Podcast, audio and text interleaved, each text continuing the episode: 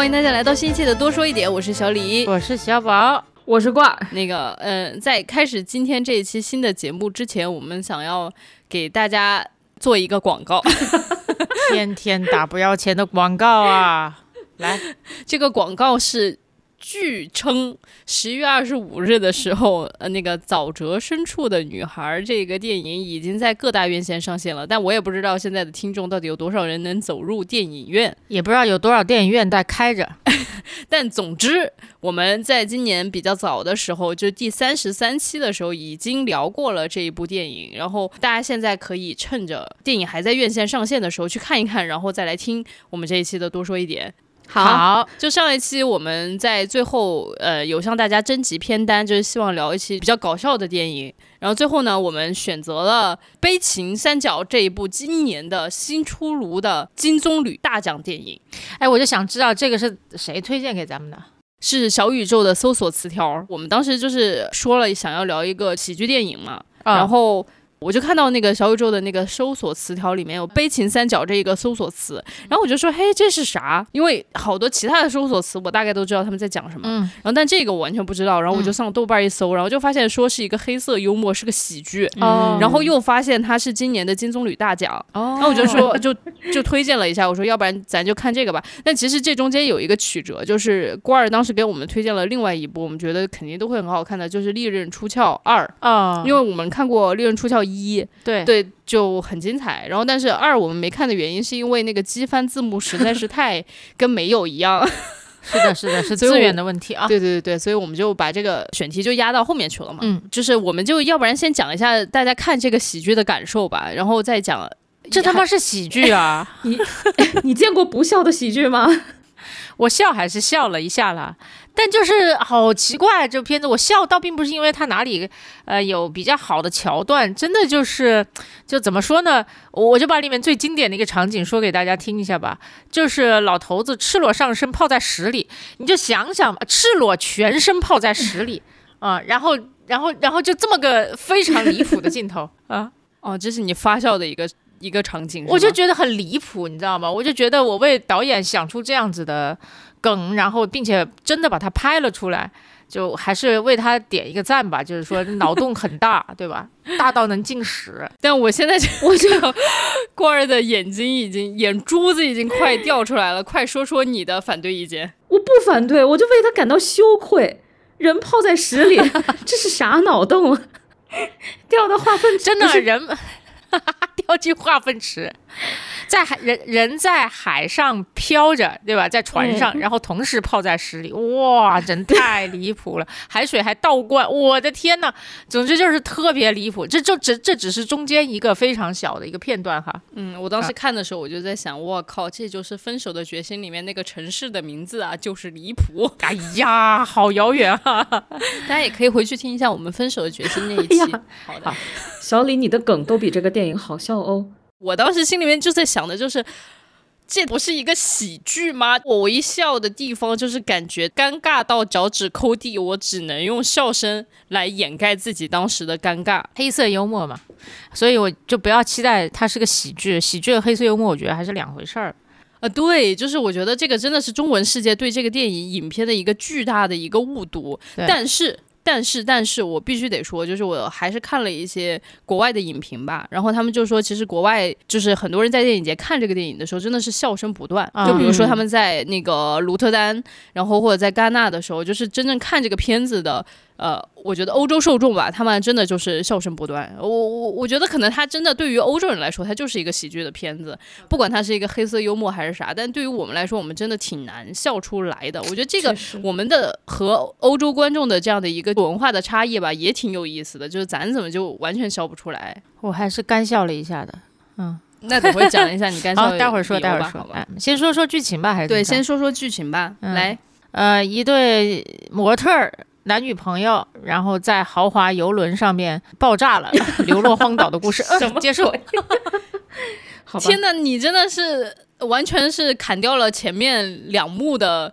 前面两幕其实就只是为了凸显他们这一对模特的这个年轻男女有多么的无聊，是为了凸显他们的人设了。我觉得他跟故主要的故事情节确实没什么关系，所以我在概括情节的时候就把它给砍了。啊，嗯，核心其实就是两人在游艇上面哈，跟一些富人混在一起，然后用他们的视角看到富人非常无聊的这个生活。同时，由于意外，他们这个游艇爆炸了，流落荒岛之后，只剩下了七八个人吧。嗯，然后在荒岛上过了一小阵子日子，反正整个整个故事都挺荒诞的。嗯，每一个瞬间都挺荒诞的。那我们还是补一下前面刚刚小宝说他直接忽略掉的那两个。对，你们来说细节嘛，就跟以前一样。嗯，这个一对 couple 呢，那个男的是一个男模，就叫 Cow。然后我为什么在本集开头的时候提到了我们沼泽深处的女孩这个电影呢？其实就是因为这个男主角就是沼泽深处里面的那个男二，就是那个渣男。所以当时我就突然就想起来，我说哇，好帅，好帅，好帅，确实很帅。哎，我就是个颜狗，好吧。然后第一幕其实就是这个。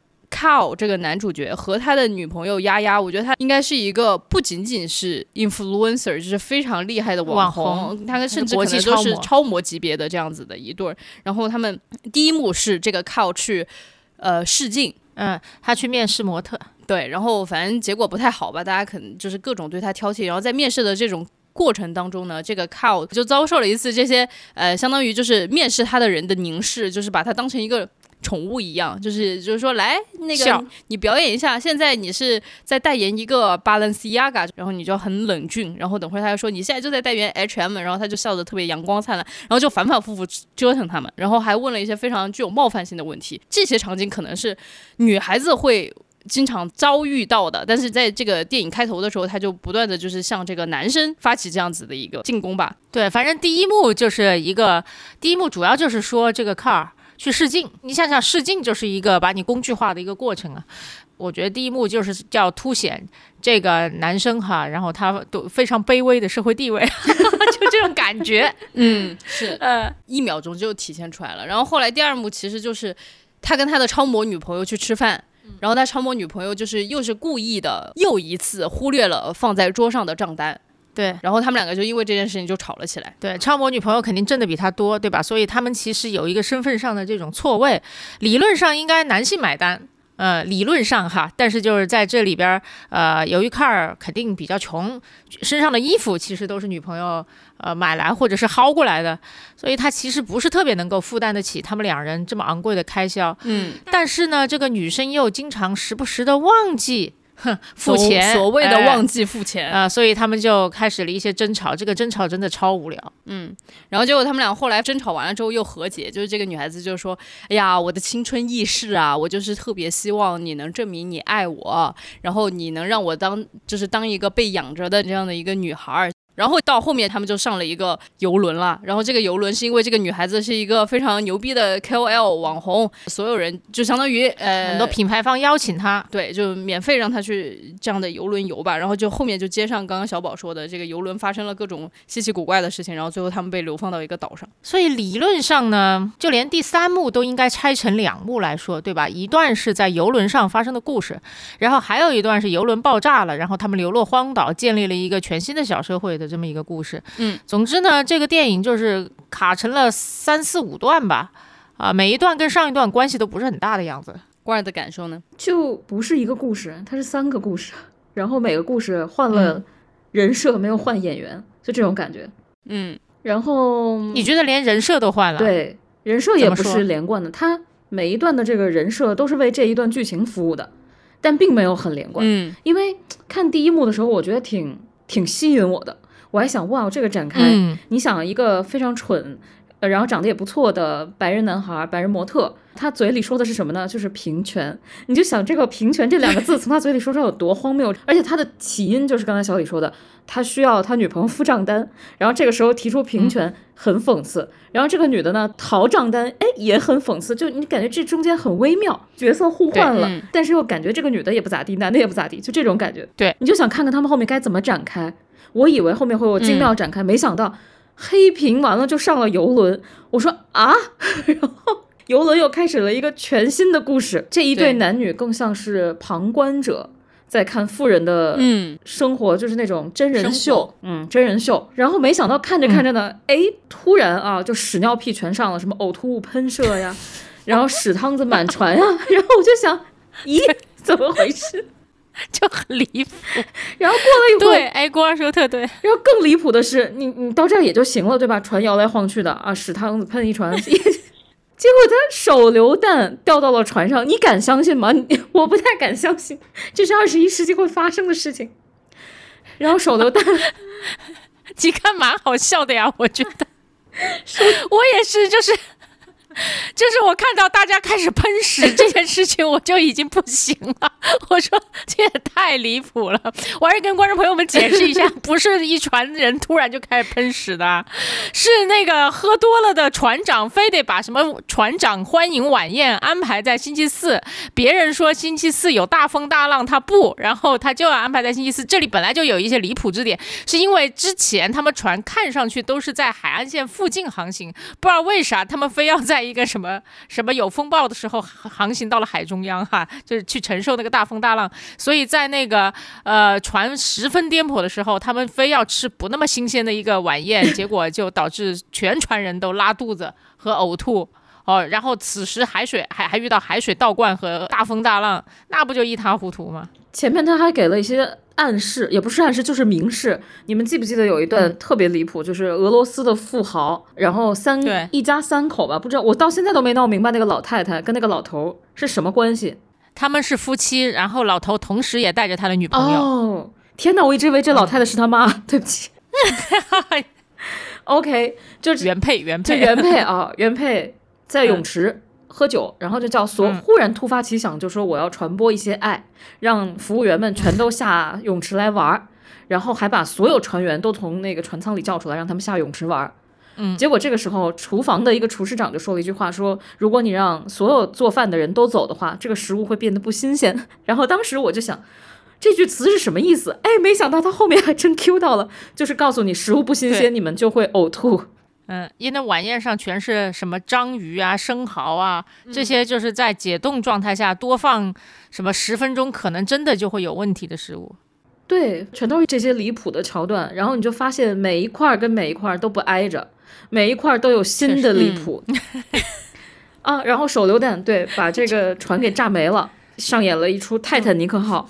活着的人被冲到了一个岛上，死去的人就飘在海周围，全都是尸体。然后富豪们还从尸体上把那个戒指啊、什么项链啊全都撸掉了，扒下来。对，就反正它是三出戏，每一出戏都可以单独拍一个电影，但是它。偏偏把每一出戏切了一个开头，然后就给拼到了一起去。对，拼凑感很强烈。然后他可能导演还稍微想了点心思，就是怎么把这几场戏全部都拼在一起呢？然后就是非要贯穿这一对网红 couple。对，在全剧当中，但其实他也没有。形成一个非常好的一个串联的作用吧，但是我不得不说啊，就是它其实有很多小的切片，单拎出来看都觉得还是可以的。就是我觉得觉得这部片子里面最大的一个给我的感受，就是这个导演在讽刺一切，就是怼天怼地，把他我估计啊，他就是把所有他想要怼的关于当代社会生活的这样的议题全部怼了一遍，就从开始。一开始的时候，就是这个男模去试镜，他就开始怼虚伪的时尚行业，就是还说自己要什么呃关注 climate change 气候变化，结果就是你们这种快时尚，就是对这个气候变化就是最有毒的一个行业。后面又开始讽刺各种男女平权，然后再到这个到船上的时候就开始讽刺富人。刚刚其实郭二提到有一点很有意思，就是说那个特别富的那个俄罗斯的大亨，他其实就是卖。应该是叫卖化肥的，但那个俄罗斯大亨他自己介绍自己的时候，他说 I sell shit，就是我卖屎，对，倒也是很直接哦。然后这个俄罗斯的大亨的直接，其实就跟刚刚郭二说的那个被手榴弹炸死的那一对英国的夫妇，他们其实就是军火商。但是当时这一对年轻的网红 couple 去问他们的时候，这一对英国夫妇非常的高雅，就说我们生产的产品是为世界的民主做出了巨大的贡献，这是我。其实就是 卖军火的，就是卖军火的。然后你看他就在讽刺，就是这种人跟这种俄罗斯大亨之间的一正一反吧。然后关键是还有更搞笑的，就是刚刚郭二说到的那个，那个俄罗斯大亨的原配夫人说：“现在我要释放一些爱，让你们都来享受一下此刻就是这个舒服的阳光等等之类的。”但是他当时用用的一个什么词呢？叫做“我命令你们此刻都来享受这个阳光”，就是。就很扯，就是你在散发爱的时候，其实你是在命令大家为你做事情，就是绑架大家，又在对，所以其实他就是各种又在讽刺富人阶级的这种想当然，然后这种伪善，然后再到荒岛上面的时候，这些就是还有还有船长是个什么样的人？哦，对，这这一段非常的精彩哦，就是俄罗斯的富豪呢，其实是一个诞生于苏联时代的资本家。嗯，呃，但是船长呢是一个活在资本主义世界里面的共产主义者。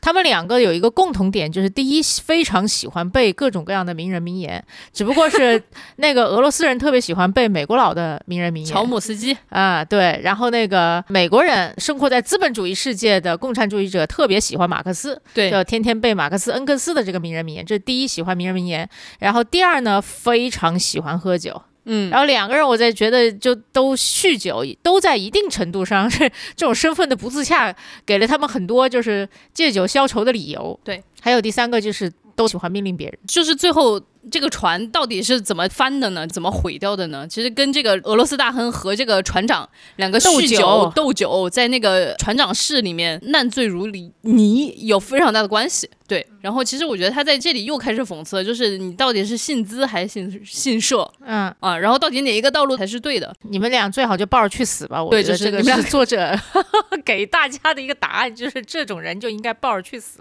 对，然后再到最后，他又到岛上又去讽刺了一切，不管是这个。中产的这一对网红 couple，还是就是这些真正的大亨，到了岛上之后，就是完全手无缚鸡之力，根本不知道应该如何去海野外求生，然后也不想学习，就坐在那儿，就等着他们的那个船上的那个 toilet manager，就是管理厕所的那个呃 manager，然后帮他们去打鱼啊，然后做这做那，然后其实那个 toilet manager 翻身做主人，因为。对，因为他能给大家提供食物，对吧？他就说了一个名言，就是说在船上老子是厕所管理员，在这里老子就是 captain，就是这种感觉。就是他又讽刺了人类的那种，就是一旦小人得势，他能够做很多很夸张的事情。Toilet manager，他就把那个小帅哥儿弄到那个船上，每天晚上跟他夜夜笙歌，对吧？就是为他提供一些性服务这之类的。我自己当时有一个感受，就是我觉得这导演讽刺一切，让我有一点点不爽。其实就是有一种众人皆醉我独醒的那种感觉，就是我对一切开炮。因为我当时就想起来一件事，就是说我们当时在看《小姐》的时候，我们就会觉得，哦，朴赞玉确实也是，我当时特别记得郭二说的，就对男人也下手，对女人也下手，都下手的挺狠的。而且他说他自己就是一个爱看黄片的这样的一个色老头，色老头，对吧？但其实在这部片子里面，我觉得导演对自己没怎么下手。就是他，就感觉就是在向一切开炮。然后后来我当时就在想说，我靠，活得这么清醒，那你就别拍电影了，对吧？你拍电影的钱从哪里来？一样也是，就是你在攻击的这个资本主义的这个。而且后来我觉得他得。戛纳金棕榈，其实让他这个电影更加的完满了。他开炮一切，然后结果就是让这些伪善的戛纳的这些评委，然后把他选成了戛纳金棕榈奖，就是这一切就变得更加的完满了。我当时就是这种感觉。然后呢，后来其实我也看了一些影评，就包括纽约客的影评，他说其实他在里面可能小小的还是批判了自己一下下。怎么说？他说其实那个在美国社会长大，然后在酗酒的那个 Captain，可能就是那个唯一一个跟导演性质一样的中年。白男白男的这样的一个属性，然后他那个 captain 在里面就说了一句话，他就说我其实是一个 shit socialist，我就是一坨屎，就是我不是一个太好的那个。他说的原话应该是我是一个糟糕的社会主义者，因为我甚至太有钱了，所以我觉得这就是矫情，你知道吗？你可以成为一个优秀的社会主义者的。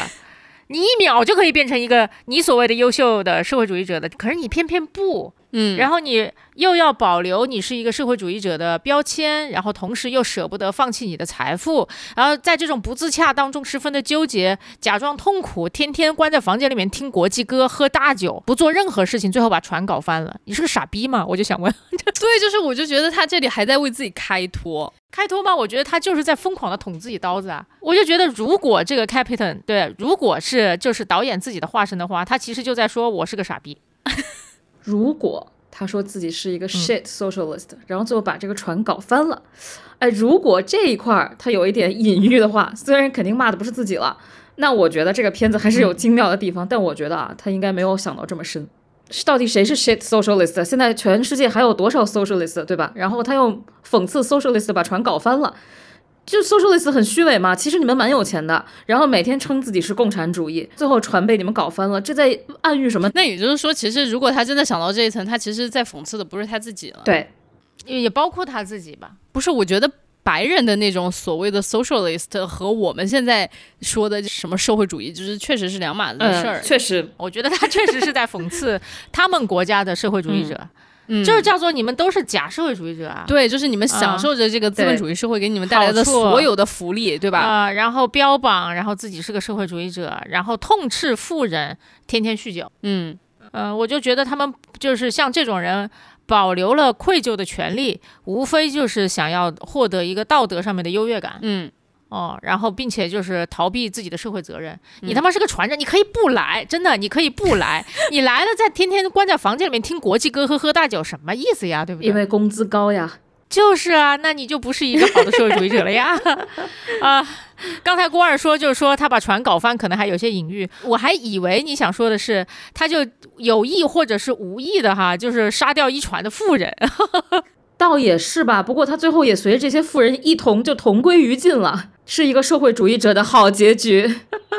对，就是好像有很多解读，但是我自己我我的解读啊，其实他感觉自己在骂自己，但我觉得其实是为自己找了非常多开脱的理由，嗯嗯，让我觉得很不爽。我就觉得你凭啥就是呃讽刺一切，讽刺一切？然后其实你会发现他讽刺的每一个东西都非常的真实，就是下刀特别的快很准，但是对自己这个中年白男的这个批判就如此的呃轻飘飘的、轻描淡写的，我就感觉非常的不爽。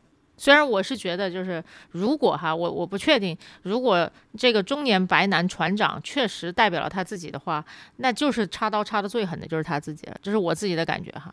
对，确实，反正别的地方就非常浅，就你感觉他有一百把刀，但是每一把刀扎的就扎了一下，可能扎了一个血点儿吧，就这种感觉。你要讲人性丑陋，然后还要富人丑陋，我就觉得有点儿。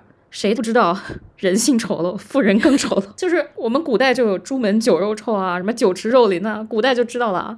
然后，嗯，你你要么更更夸张一点，你把酒池肉林给搬上来，然后最后弄了一个屎池呕吐林，这算怎么回事儿？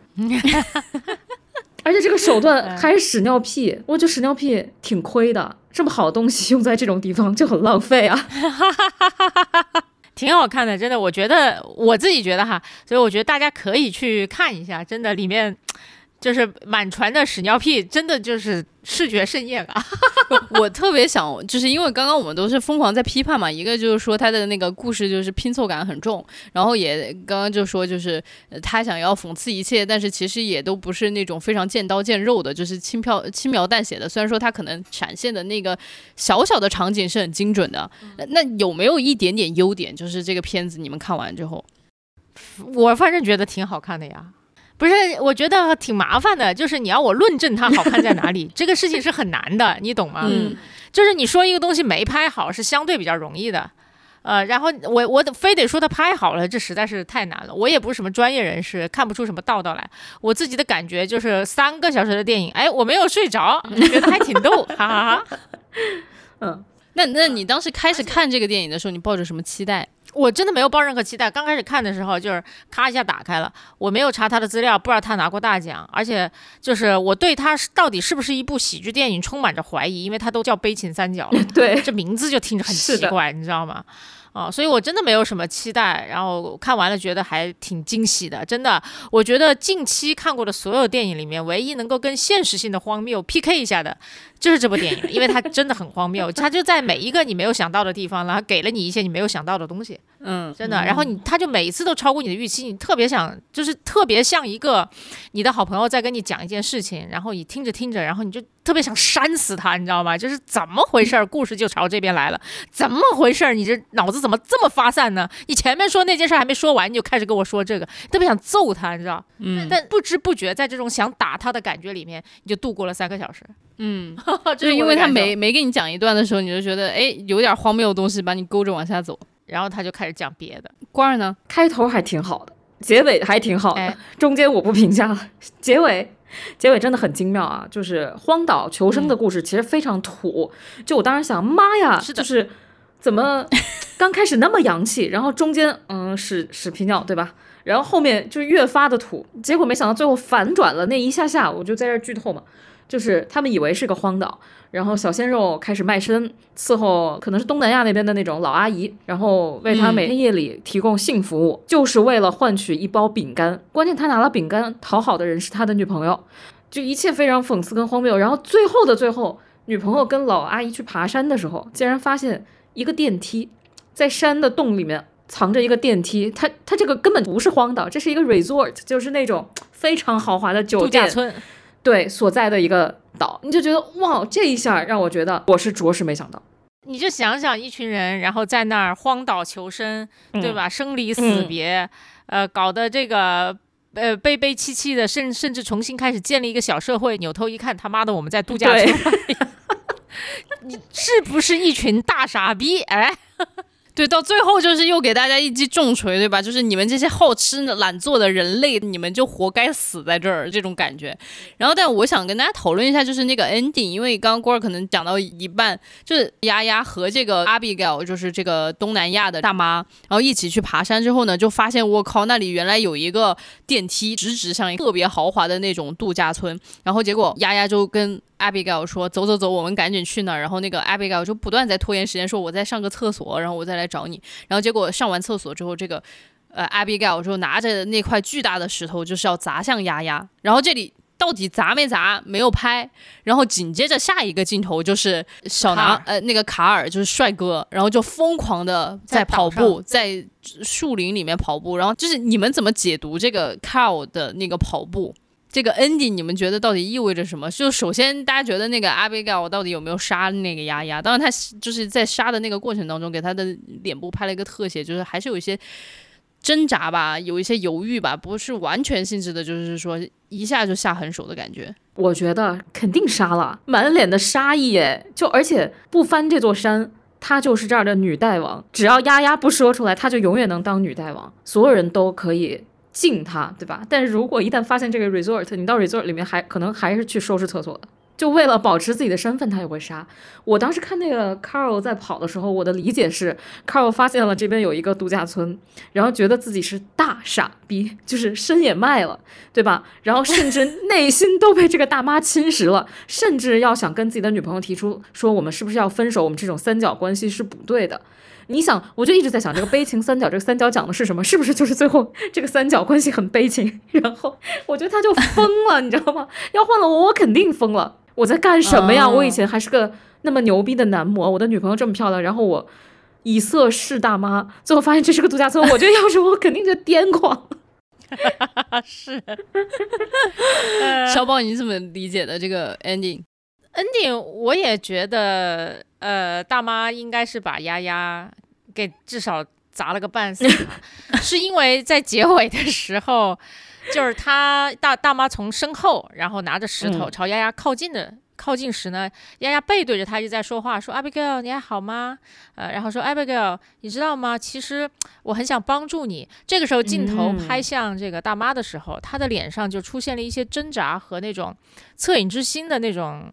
表情哈，那一瞬间我觉得他是犹豫的，可能都会把石头放下。但是下一句话，丫丫说的是什么？你可以来当我的 assistant。嗯，他说，也许你可以来当我的助理啊。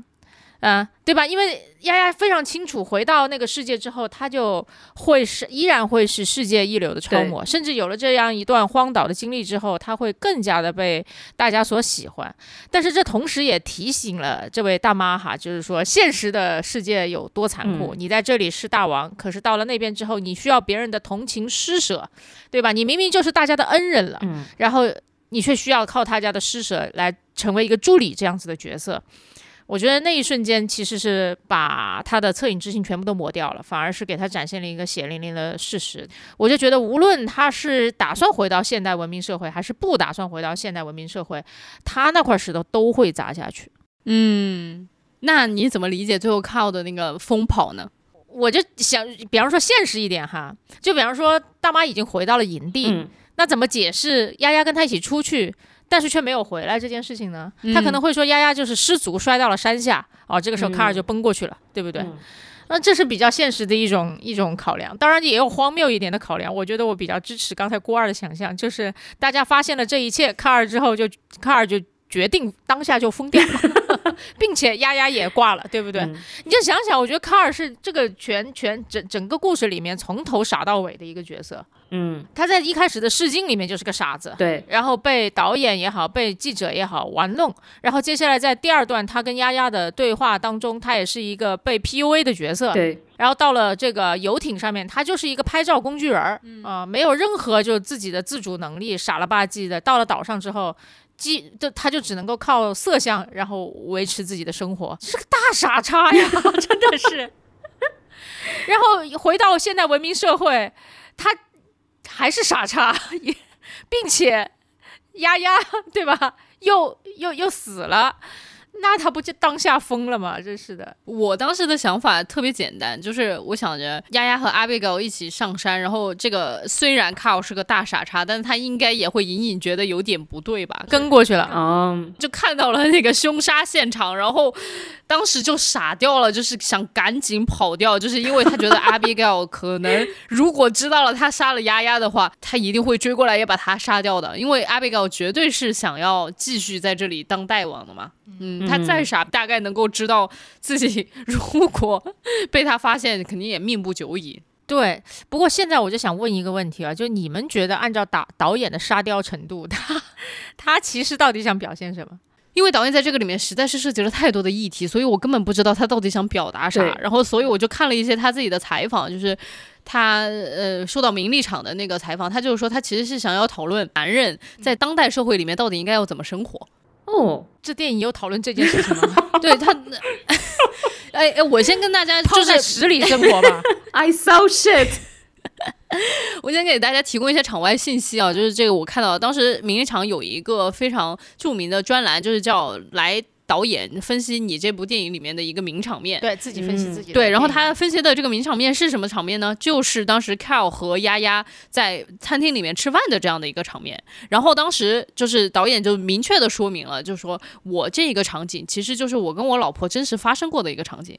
然后他把它复刻在电影里面了。嗯，分析的时候他大概就讲了一下他们置景怎么做的，然后就说卡尔当时在这个餐厅里面就是好像被蜷缩在一个角落里面，他没有任何的退路，但是丫丫的那个背后的置景是非常开阔的，就又可以看到窗子，然后又有景深，对，所以他其实在这里确确实实是有一些设计的，然后到最后的最后，其实。明利场也问他嘛，就是说，那你到底想要讨论一件什么样子的事情？然后他给出来的答案就是说，我一直非常想讨论的就是男人在当代生活到底应该要怎么来生活。我觉得很有意思，你知道吗？就对于一个北欧的导演，可能在北欧的这个社会里面，男女平权会更做得更好一些。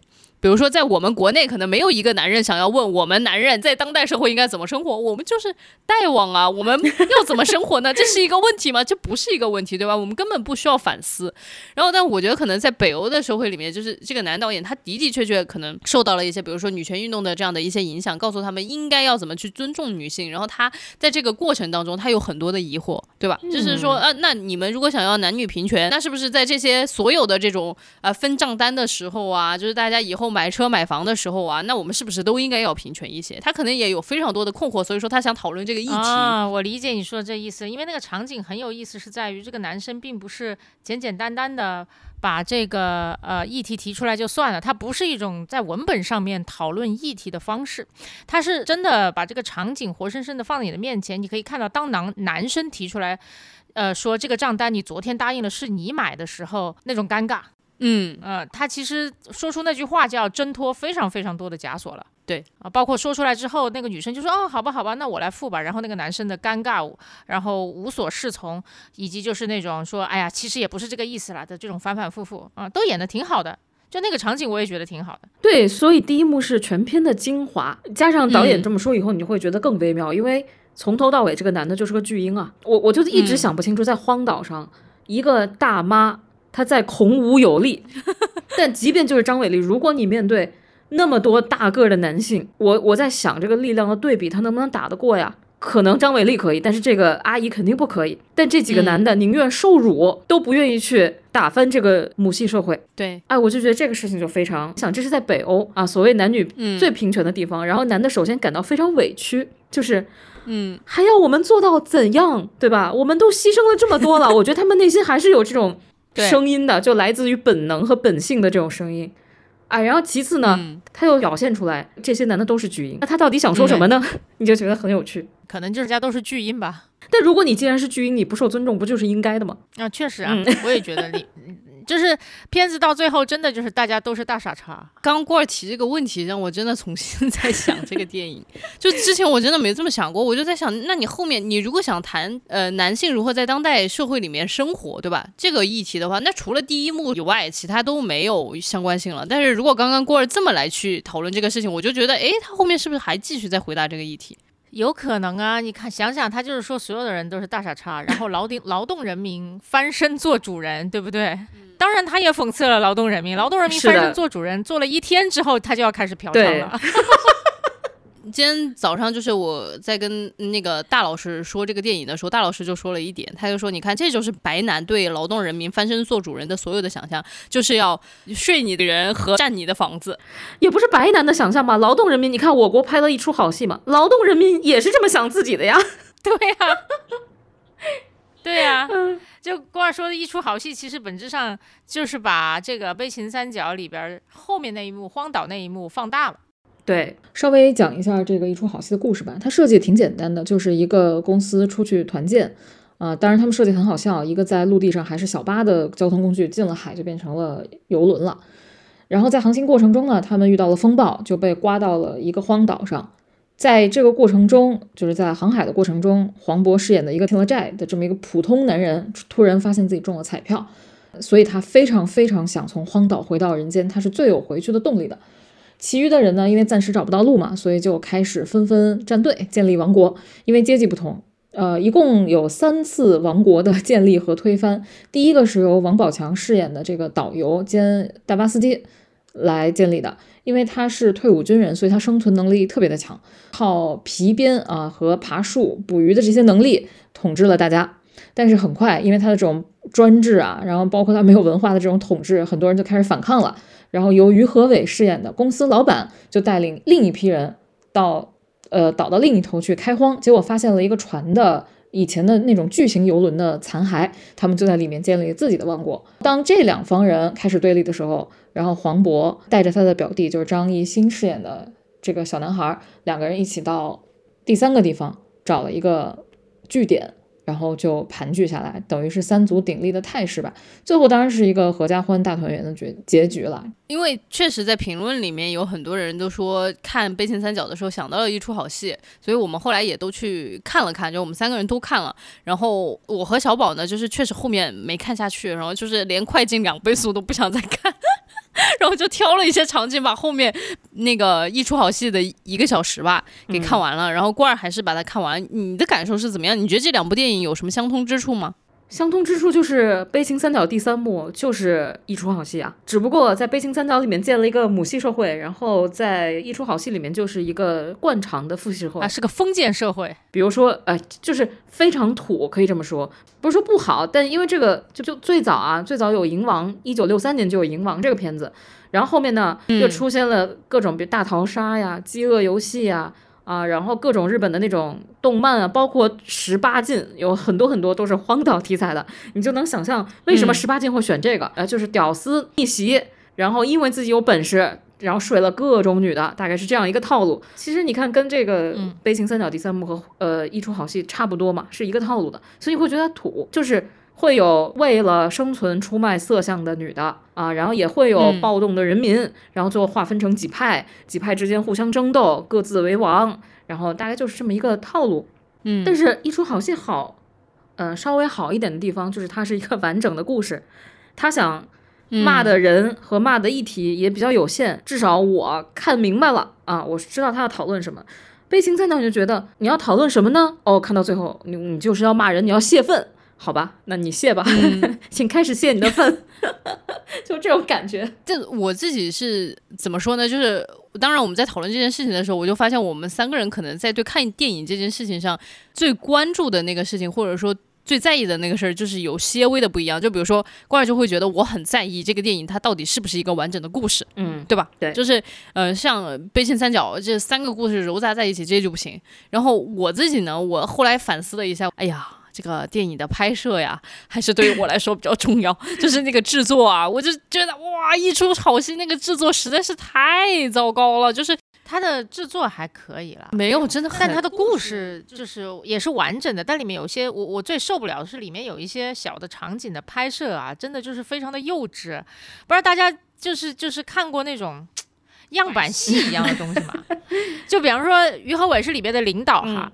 然后于和伟说一句话，就叫做“哎呀，大家都是一家人，就不要争和抢了嘛。”首先这个台词我就已经无力吐槽了，对不对？啊，就两几派人打架的时候，他出来和出出来说这个话，这个台词写的我真无力吐槽。关键是他身边所有的小喽啰们，就好像没有灵魂的道具一样，纷纷就是左你看看我。我看看你，我握我跟左边的人点点头，然后摆摆手，跟右边的人点点头，拍拍肩，然后说对对对，大家都是一家人。哇，你就想想那个弱智的场景啊！我的老天爷！啊，然后包括呃是王宝强嘛，嗯，王宝强演的里面的那个人就说我不跟你们对吧走到一起去。首先在这个场景里面，他就算是要负气哈，就就就要回去饿肚子，我觉得也行。但是他完全是把它写在这个对话里面的，就非得用对话去表现他。于是王宝强就哼了一声，说哼，我才不要和你们一起。然后他身边的那些小喽啰们又是那种我看着你点点头，我对着他拍拍肩说对，走，不要。要和他们一起，我的天，还能更差一点吗？我的老天爷，就是我就觉得他就是在这里面演编剧是傻子，演员是傻子，把观众也当傻子。是，就是我就觉得我对这种非常弱智的操作是无法接受的。嗯，对，我觉得。这两部戏就是拼在一起看，真的很有意思。一个是完整的故事，一个是三个故事拼凑在一起。然后一个是你随便切一个切片出来，比如说《悲情三角》吧，你随便切一个切片出来，它还是挺好的。就是一个是制作的挺好，拍的挺好，然后还有就是它可能下刀也对那个议题也是比较精准的。虽然说扎的不深啊，但你随便切一出好戏的一个切片出来，就可能就像刚刚小宝复现的。那两个切片一样，就是让他的演技，然后包括他的台词，都让你尴尬到脚趾抽地。所以小学六年级的话剧社，对，所以我们三个就对这个两部电影进行了一个排序，然后就是关儿呢就觉得那一出好戏应该是要好过《悲情三角》的，对吧？对。然后小宝你的排序呢？我是。我的排序是，哎，我觉得大家可以打个分啊，嗯，就打个分，十分满分，然后给这两个片子打个分，怎么样？哦，好呀，那郭儿先来，一出好戏我给六点五吧，嗯，嗯，悲情三角给四吧，好的，这都不咋地，都不咋地，你要非让我看这两部呢，我是绝对不会主动去选择这两部电影看的，因为一出好戏播了这么久了，我当年没看，就是因为觉得应该不太好看，但是，嗯，是。就悲情三角肯定在我这儿更难看。有一种，就刚才小李说的，我是最聪明的那个，我是那个大聪明，我要把所有的傻逼都骂一遍，但我不傻逼，嗯，就是那个高高在上的那个劲儿，让你觉得很不舒服。理解，就是你大可不必拍一部电影，对吧？劳民伤财，你是有多有钱？你是有多有资源？在干什么？就是这种感觉，就是这种把高高在上又往上拉拔了一个高度，就让你更烦。然后，当然，我觉得最好笑的啊，整个事件里面最好笑的事情就是他获得了金棕榈。我不知道导演本人此刻怎么想，就是你最看不起的这种权威富人啊大咖，然后最后把这这个奖颁给了你，不知道他心里作何感想，也不知道他拿到奖心里是非常窃喜，还是心想 shit。他如果心想这 shit，我觉得他是条汉子；但是如果他窃喜，我就想，他就是那个太有钱以至于不能成为一个真正的社会主义者的傻子呀。对，对。对，要然后又舍不得放弃这一切，对吧？然后又对自己的这种舍不得报报以鄙夷。是的。好了，那让我打分的话，我会给《悲情三角》，然后打个七分儿。哦。然后我会给一出好戏打个四分儿。你们你们都挺那啥，就是我觉得你们都挺 nice 的，你知道吗？我给一出好戏，那就是负分滚是吗？我。就我真的没有办法，我觉得我对想要做的很高级，但是最后很粗制滥造的东西零容忍，这是我对这件事。你知道，就是其实我们看过挺多粗制滥造的，就是这种不是那么精良制作的。就比如说我们之前喜欢的不得了的一场没有必要的春晚，对吧？那个制作那比一场好戏。差太远了。但是我对他的期待不是这样的，包括就是我觉得当时那个导演的意图也不是这样的，他就没有想要拍一个非常精美的东西出来啊，他更加注重的其实就是他自己的那个故事情节的这样的一个推动，他的可能这个作品某种程度上面的一个实验性吧。但是，一出好戏，你能看得到他的雄心壮志啊，他就是想要拍一个非常精美的、受大家喜欢的商业作品，结果拍成那样，那个五毛的特效，我的妈呀，我真的就是特效真的算是不错的啦。你好好说话，特效真的是里面蛮好的，真的还行啦。对呀，特效 OK 的，就也我甚至觉得特效用的有点多，犯不着啊。反正我当时真的就是受不了了，就台词啊、置景，然后特效我都觉得就是负分、负分、负分，就一切都是，就是最后就给他打两分吧，就这样吧。然后但是，嗯，悲切三角我可能会达到一个六七分。我我觉得我还是一个颜狗，就是我的颜狗就是颜在它的确镜头语言各种还是。挺好看，挺漂亮的。然后就是随便截一帧出来，我觉得还是挺能拿得出手的，就是这种感觉吧。嗯，但当然我肯定也会觉得它的故事拼凑感很强，这也是一个非常大的一个硬伤。但是我三个小时看完，小李没有睡着，这已经很不容易了。我就觉得，我觉得你没有睡着，是因为你真的不知道下一秒会发生什么。对对对，这导演太疯了，你知道吧？嗯，对。然后我再跟大家补充一下，就是这已经不是这个导演第一次拿金棕榈了。shit，他是第二次拿金棕榈，他第一次拿金棕榈的呃电影叫《方形》，嗯，就是也是一个，他当时也是疯狂的在讽刺欧洲白男这样的一个中产白男的这样的一个群体。首先，这个导演对于讽刺是有一些上瘾啊，还有就是他对几何是不是也有一些偏好？一会儿正方形，一会儿三角形的。你不说我还真没想到这一点。对啊，triangle 是吧？嗯，真的，你们讲了，就我。对这个电影又有一些新的想法了，就是有一些新的感受吧。哎呀，我我我我得跟大家告个状哈，小李呢就为了骂这个电影，然后去查了很多资料啊，然后他查资料也就算了，他去查《纽约客》的文章，他查《纽约客》的文章也就算了，他把《纽约客》全英的文章打印下来了，还在上面画做了笔记，画了画了线，圈了圈。我的老天爷啊！你看电影都没有这么认真。真的，小李现在这个学习热情，在上了三十岁以后更加的突飞猛进，太可怕了！我要退出他的学习小组。好吧，那聊到这两部电影啊，其实他们都有一个共同特点，就是一群本来就形成了一些呃关系的这些人流落荒岛之后，他们原先的关系全部被打破了，重新组建成一个社会了哈。嗯，哎，看到这儿，其实你们有没有想过哈，自己和自己的熟人朋友们，然后流落荒岛，那会是一个什么样子的景象？嗯，是这样啊，朋友们，先说一下，我们开了一个公众号啊，我在这儿必须插播一句，因为下面说的内容要跟这个公众号有一些关系。就当时呢，让我们三个写一句话介绍自己的时候，小宝跟小李都热情的写自己是沙雕，然后呢，我当时就写就怕沙雕是一窝啊。我觉得如果我们三个到了荒岛上，这个岛就会变成一个沙雕之岛，好烦呐，应该会挺快乐的吧。我也觉得应该会挺快乐的。没有吃的，没有喝的，不能洗澡。哎，朋友们，想一想那个糟糕的情况。啊，哎，你知道说到这儿，我觉得一出好戏其实有一些设定还是蛮讲究的，就是他为什么非得就在一个海啸的前面来一堆什么陨石要撞地球啊，最后海啸把人们带到了这个荒岛上，就是为了给那个岛上的人一个设定，一个想象，就是外面的世界可能已经完全消灭了。嗯，就你流落荒岛的时候，你是抱着一种心态，叫做我迟早有一天会逃出去，回到文明社会，或者是被救出去回到文明社会，还是说这个外面的世界已经完全完蛋了，我就。只能在这里重新开始我的生活。嗯，这是两种截然不同的心态。所以你刚刚问的那个问题是我们是抱着哪一种心态在那个荒岛上的呢？就先看心态 A 吧，就是我们会回到文明世界，但是不知道怎么回去，可能就得等，而且是无期限的等。哦，那我肯定就是认真生活啊，在岛上啊，开始学习嘛？我打死你啊！对啊，也可以学习啊，学习捕鱼，学习野外生存。我不知道，我觉得这就是一个真人动森吧，朋友们。哇，你好乐观啊！就那我是不是可以期待，就是一个礼拜后，你就在动森那里建造一座自己博物馆小岛，上面还有博物馆？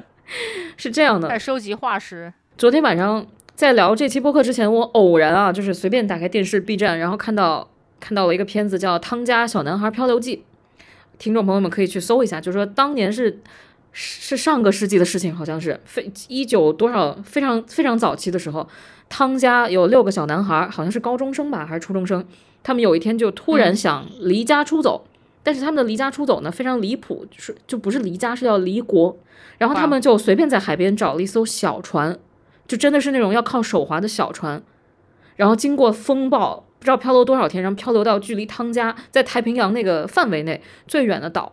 嗯，家长们以为他们死了，然后还在汤家给他们举行了葬礼。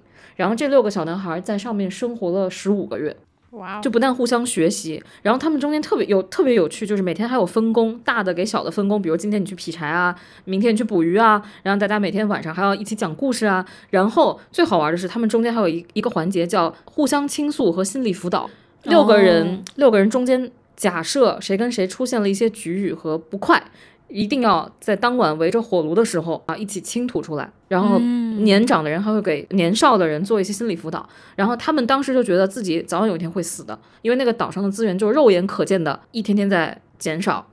结果熬到第十五个月，他们已经把这个小岛建立成一个很棒的小王国。然后有一个澳大利亚探险家偶然路过这个岛。然后发现说这个岛，哎，不是已经几百年没有人了吗？上面的人都被汤家抓去做奴隶了。这个岛上怎么会有人生活的痕迹呢？然后就发现了这些这几个小男孩，然后把他们又带回了汤家，是这么一个故事。哇哦，哇，真实的呀！对，是这个。他们为什么要逃跑呢？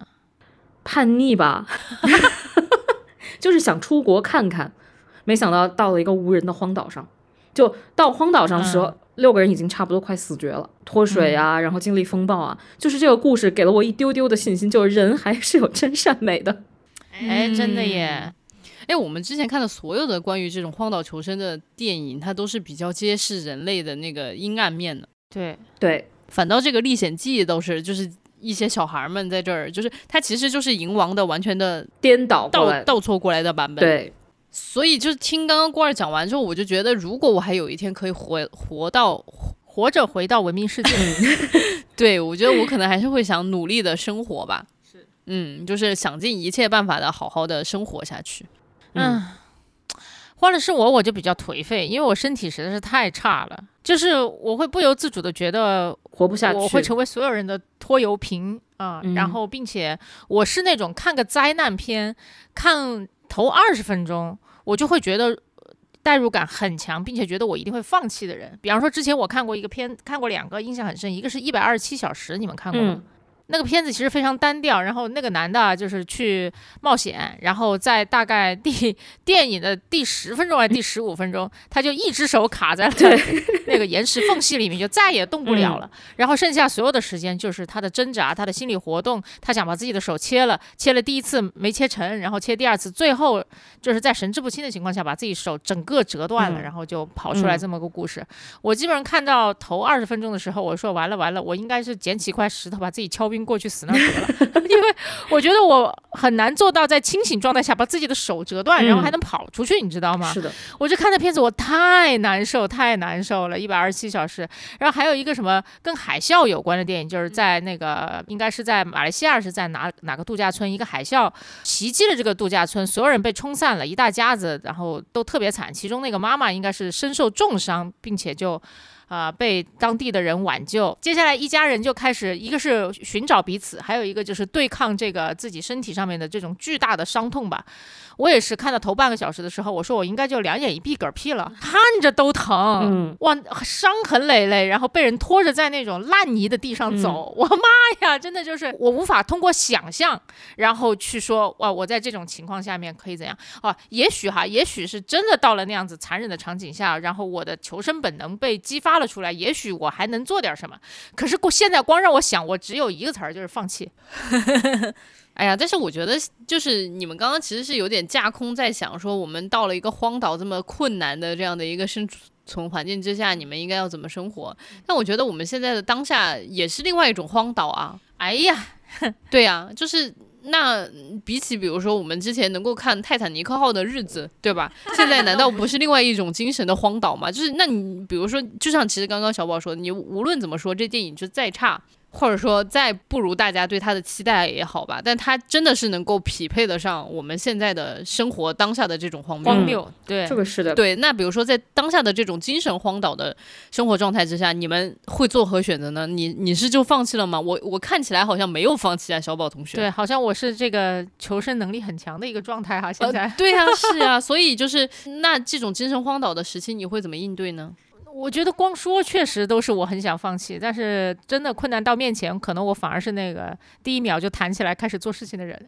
那你最近有一些什么具体的 啊求生法宝吗？你是指应对我们现在的精神荒？当然，当然，当然。我们现在在录的这个小播客，本质上就是我们在这个就是叫做精神的荒荒芜的大海上面航行的叶扁舟啊！我觉得我只能这么说了。确实，人的适应能力真的很强。嗯，朋友圈有一个小朋友，他有一天发了一条内容，让我看了一下就落泪了。他就说世界杯开幕，然后他说他小的时候看《哈利波特》，最喜欢魁地奇世界杯。他说他当时想象着有一天自己去看世界杯的现场，或者说怎样，就可能跟魁地奇世界杯的开幕式是一毛一样的。全世界的人们带着爱与祝福和那种激动的心情前来参与这个盛大的活动，然后天空中飘着彩带，然后所有人都喜气洋洋，都就像过节了一样。但是。现在这个魔法世界它实现了，只是我们 没有去成。他说这种心情就像十三岁的时候没有收到猫头鹰的来信一样难过。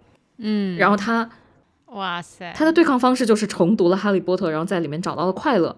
然后呢，我又看到其他一些朋友会开始看一些中土啊、全游这种世界观特别宏大的作品。我就想说，是不是因为世界观特别宏大，才能承载我们现在的一些悲伤和一些崩溃？就总之就是给自己找一个平行世界，让自己住进去。你的那个思绪一点点都不要留在这个世界，可能才能自救吧。有些时候，就物理世界上面限制了你的行动，反而可以倒逼你在精神世界上面追寻一个更大的这种设定的环境哈。对，所以有时候我觉得我们哎，人作为人还是挺幸福的，就是你的精神是自由的，前提是你你有精神啊，你你有精神，你的精神。你的精神就是自由的，想去哪儿去哪儿，想回到过去也可以，对吧？哎，你呢，小李？我好像就是一些老生常谈吧，就是学习是吗？你又开始学习了 啊？那对呀，我们啊，长者在人生最困难的时候，他在干什么？他在组织大家学习英语、学习法语，就是 告诉大家要多去看看外面的世界，对吧？就是我我真要说的就是学习外面的语言，我觉得这件事情是很重要的。嗯，就不是只有一种声音，你就看外面的世界的人，他们在怎么考，怎么怎么思考，在怎么生活，这就已经很棒。嗯，然后还有就是搞好自己的身体，我觉得这个是很重要的，就是有一个日常去健身的这样的一个 routine 很重要。呃，当然我在这儿就想稍微的分享一下。呃，刚刚也是回应小宝说这个每周做的这个小播客这个事情。呃，我们当时收到了一个后台的一个留言吧，他说年嗯一个小小伙伴说他年轻离开北京出差，在酒店里面揪着自己坐卧不宁，然后在小宇宙里面搜爱情神话，然后就听到了我们这个破落小播客，然后很多坐卧不宁的夜里都在听节目，有几期都听包浆了。嗯，他听了很多遍是吧？对对对对对，就是爱情神话应该是我跟罐儿聊的第一期，对吧？对。然后到现在就是给我们发这个消息吧，然后他就说，呃，感谢我们在如此不稳定的时期内还能够周更，反正我觉得就还挺好的。我其实我从来没有想象到过，就是说自己的这个节目能够成为别人生活当中的一个小小的锚点吧。对对对对对，我确实没有想想到过这件事情。然后我们可能就是。瞎逼胡说，为了对得起大家对我们的喜欢吧。然后，嗯，所以就是最近也在努力的想要学习一些什么新的东西，对，能够给大家呈现一些不同的观点吧。就是这我一直最害怕的事情，就是到后面大家就会听到我们不断的在呃重复自己。我有两点感受啊，就是第一呢，先回应一下小李这个会不会重复自己？我告告诉你是不会的，因为就是做这个播客一年来。你光是听了“三人行必有我师”，你知道吗？就是你光是听都学到了很多，然后更何况听众朋友们很多积极的那种评论跟反馈，然后还有他们的一些新的视角，我真的觉得把这些东西反正放到工作里去用，真的挺好用的。你觉得你工作的水平涨的就是长高了一大截，你看问题的角度，然后包括一些呃思考的深度都有了很明显的改善。嗯，然后第二点我想说的就是，现在就像小宝说，现在就是一片无边际的茫茫的大海，然后这个海上风暴还挺厉害的。我们这个小播客呢，就是一个小木船，但是我们也在努力的装修中。就小李的所有学习，其实都是在把这个小船改造的更结实、更漂亮。当然，我觉得现在文艺作品能打动人的原因，其实就是他们就像海上的船只，有的是那种巨型的游轮啊，有的是我们这种小船，但是。假使能在海里面捞上一个人来，就是一件非常好的事情。那小李现在做的事情，或者说我们在认真的准备，其实就是为了多能捞上几个在海里泡着的人，就是这种感觉。嗯，呜，说的真应该要有一些罐头哭声。哎呀，我有两个感受吧，一个呢就是，呃，咋说呢？别人不知道，以为我们在做一周年的特别策划，就是已经开始在讲感言了。怎么回事？没有啦，不是大家说好今天就是开骂嘛，疯狂的骂这部电影而已。就电影里面这个荒岛生存的现状，让我们想起了自己的生活，是吧？呃，反正呃，一一个呢，就是呃，跟小李和罐儿一起录这个播客，逼着我看了非常多的电影啊。虽然小李呢尝试逼我多看一些书和文章啊，也没有成功，但是电影总得看，不然说啥呢？是不是？而且有个巨大的好处，首先，嗯。看电影很有意思，我并不把它当成是一个任务。但是你知道，现代人在生活当中其实非常的疲惫，疲惫到他甚至没有办法，就是我啊，甚至很难把一个休闲真的当成一个休闲来做。咋说呢？就有的时候你真的是累到不想再打开一部电影了。嗯，是的啊，你完全知道这是一部好电影，你完全知道你看完了会在精神和肉体上面都得到双重的真正的放松。可是你居然就是他妈的没有任何的勇气和动动力去打开它，你只想打开手机刷。两分钟抖音，嗯，好，或者看一下微博，在上面点个赞和或者骂两句人，然后这日子就过去了。就是你会疲倦到这个地步，但就是因为要录这个小播客，所以我就是半被迫的放弃了很多低质量的休闲，被迫享受了一些高质量的精神休闲活动啊。然后我觉得非常的感恩，说老实话，真的非常感恩，这是一个很现实的。然后还有一个呢，我前面不是说到我看灾难片的时候，由于代入感很强，总是看到二三十分钟我就想完了完了，如果是我的话，我就一定会放弃。好，那这播客录了一年，我居然都没有放弃哈，我觉得也确实是因为有两位朋友不能够辜负啊。小宝，因为说老实话，在灾难，等一下，小宝，我们这个播客是个灾难吗？没有以我这样的心态的人，说老实话，以我这种心态的人，我把所有的事情其实都很容易看成是一种负担，是真的，对吧？然后你你你这大家不知道有没有在播客里面讲过，就我动不动就说，哎，这期要不然我们就休息，不如就别录了。啊，这电影看了也没什么好聊的，要不就算了吧。我们隔一期录，大家不会怪我们的。我真的是每每每过一期，差不多就会发表这样子的言论。但后来我就不发表了，因为我觉得这两人无论如何都会拎着我，就逼着我把这件事情做了哈。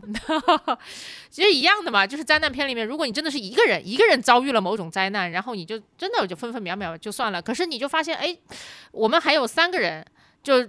另外两个人怎么想的？另外两个人想不想继续扛下去？呃，好歹我还是不想成为大家的拖油瓶的，所以就坚持把它录了下来。所以我觉得很重要的就是在这个精神的，就现在该怎么说呢？精神的苍茫大海上，风雨飘摇的，呃，你知道不远处还有另外一个人在海上挣扎，那你就努力朝他够一够吧。为什么我感觉你要哭了？小李现在满含热泪啊，他开始抹自己的眼泪了。小宝应该纯是困的吧？我是我我又困，然后但我都是真心的。这些话本来也想留在一周年的时候说，但是话都说到这儿了，那就都讲了吧。我的妈呀，那一周年我们要说啥呢？哎呀，一周年什么也不说，卖卖惨吧，看看广告商们对不对？我一周年的发言，我一周年的发言本来都想好了，那期的结束肯定是希望观呃听众朋友们给我们冲一下一万个人。对吧？让我们在一周年的时候有一个庆祝的理由，我我都想好了。我本来没想煽情的，没事儿，咱也把这个剪进去。就是现在就已经开始倒计时，距离我们一周年，就大家知道吗？呃，就是因为我做这个播客，我现在非常清楚的知道一年有多少周，就是以前是不知道这件事情，或者不在意。就跟大家朋友们汇报一下，我们这个播客已经做到了第四十六期，嗯。然后其实上，因为中间有一周吧是双更了，所以说其实就是我们做了四十五期，然后一年是有五十四周，也就是说对于我们来说，应该大概还有九期，就真正好是一周年。在这九期的时间里面，我们希望自己的订阅量在小宇宙上面可以破一万，朋友们，请你们那个对吧？就是给你们朋友啊、亲戚好友们。推荐推荐，然后推荐完了之后，在朋友圈里面哦，不是在你们的那个群里面发一个小额的红包，然后让大家都来订阅我们，好吗？卑微的广告啊！哎呀，太好笑了！不，你你要你要想着，就是我们这个不是要让大家来订阅，我们这是把更多的流离失所的人们捞上船来。人家说，真的是，人家说我拿着一张好船票，不愿意上你们的破船。那也行，那也行，为你拿到了一张好船票感到开心，这位听众朋友。好吧，好的，好的，我们的荒岛脑洞就到这里。哎，这也是一个猝不及防了。哎，就好久都没有到我们的那个就是惯常的推荐环节了。咱最近有什么想要推荐的吗？从小宝开始吧，你可以说没有，就是没有。对，那我们罐儿有什么推荐的吗？我推荐大家去读读诗吧。以前我其实不太明白读现代诗的意义。我有喜欢的诗人，但是我不太常读诗，因为我觉得那会儿我太浮躁了，好像读不进去。因为更喜欢看带情节的小说啊，然后宁愿看动画片也不愿意读诗。当时有一个女孩跟我说，她是一个女作家，她就说，当你特别困顿、特别绝望、心灵完全枯竭的时候，诗是一个非常好的庇护所。她说，如果当你走到这一步的时候，他说：“当然，我希望你永远不会走到这一步。但如果你走到这一步，你可以尝试去诗里躲一躲。然后从去年开始到今年，我大概读了一年的诗，读一些从一些比较短的古川俊太郎啊，然后因为现在比较网红嘛，是一个网红的老爷爷诗人。”然后后来又去读了廖伟棠，然后又去读了石川卓木，就读了各种各样的现代诗，然后包括老的那批作家，就是北岛啊，然后包括顾城的诗都重新翻出来读，张枣啊什么的，确实感到了读诗的那一刻，我是非常平静的，我觉得得到了一丝心灵的安慰。有特别推荐的一首诗吗？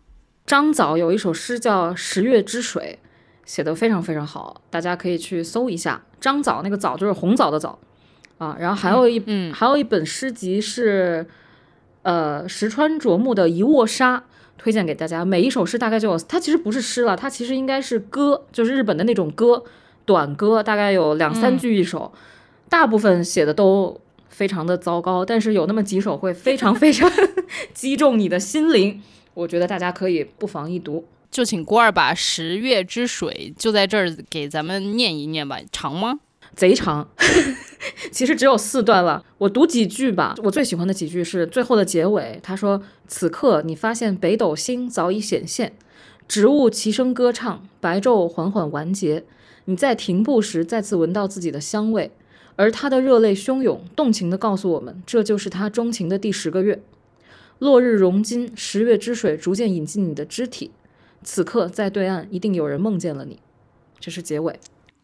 哇哦，哇，真好，好美哦。嗯，就是虽然我不懂它啥意思，但是我得到了安慰啊。哎，真的，就是光听一听都会觉得有很温柔的感觉。嗯，好吧，那我的推荐的话就是一本小小的小说。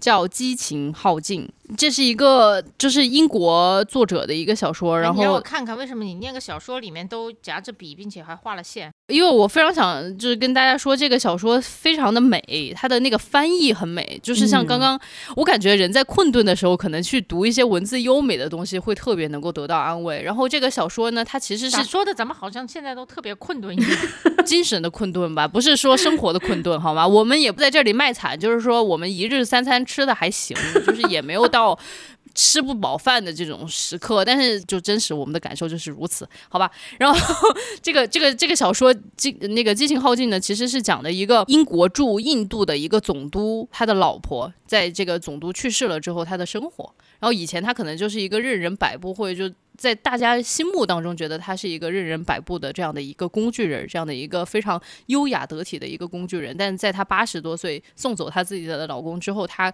开启了自己新的生活。然后整体的翻译非常非常的优美，文风也很优美。然后我读完之后就是觉得自己的内心充满了力量，然后得到了很大的安慰。嗯，就是这样的一个一个小说吧。然后另外推荐两个，就是同一个作者写的两本书。呃，这个作者名字叫张秋子，呃，他主要就是呃研究世界文学和比较文学的。然后其实大家很多时候读文学的时候，非常多人就喜欢说啊，这个文学是现代主义，这个是后现代主义，这个是怎么怎么样古典的小说。但是就张秋子老师本人呢，他一直非常。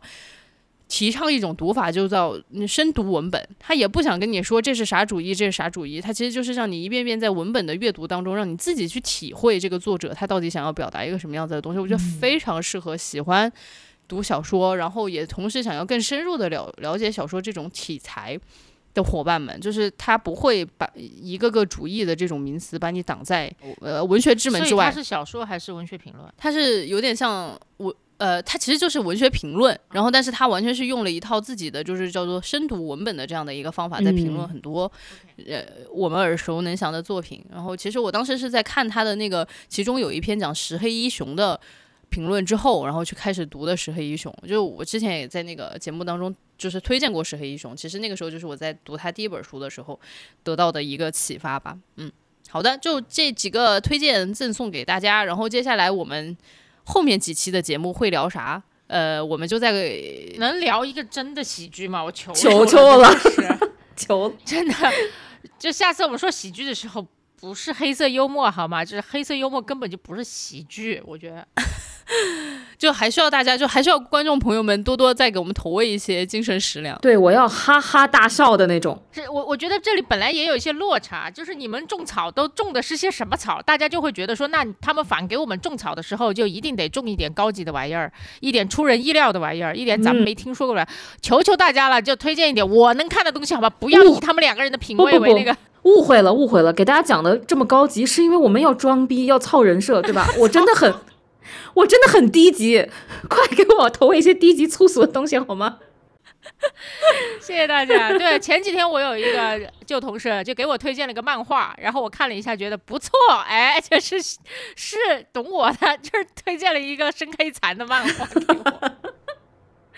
你们真的说到让人哈哈大笑，我觉得就是小的时候看老夫子，我真的觉得好好笑，我真的好喜欢老夫子，我的天啊！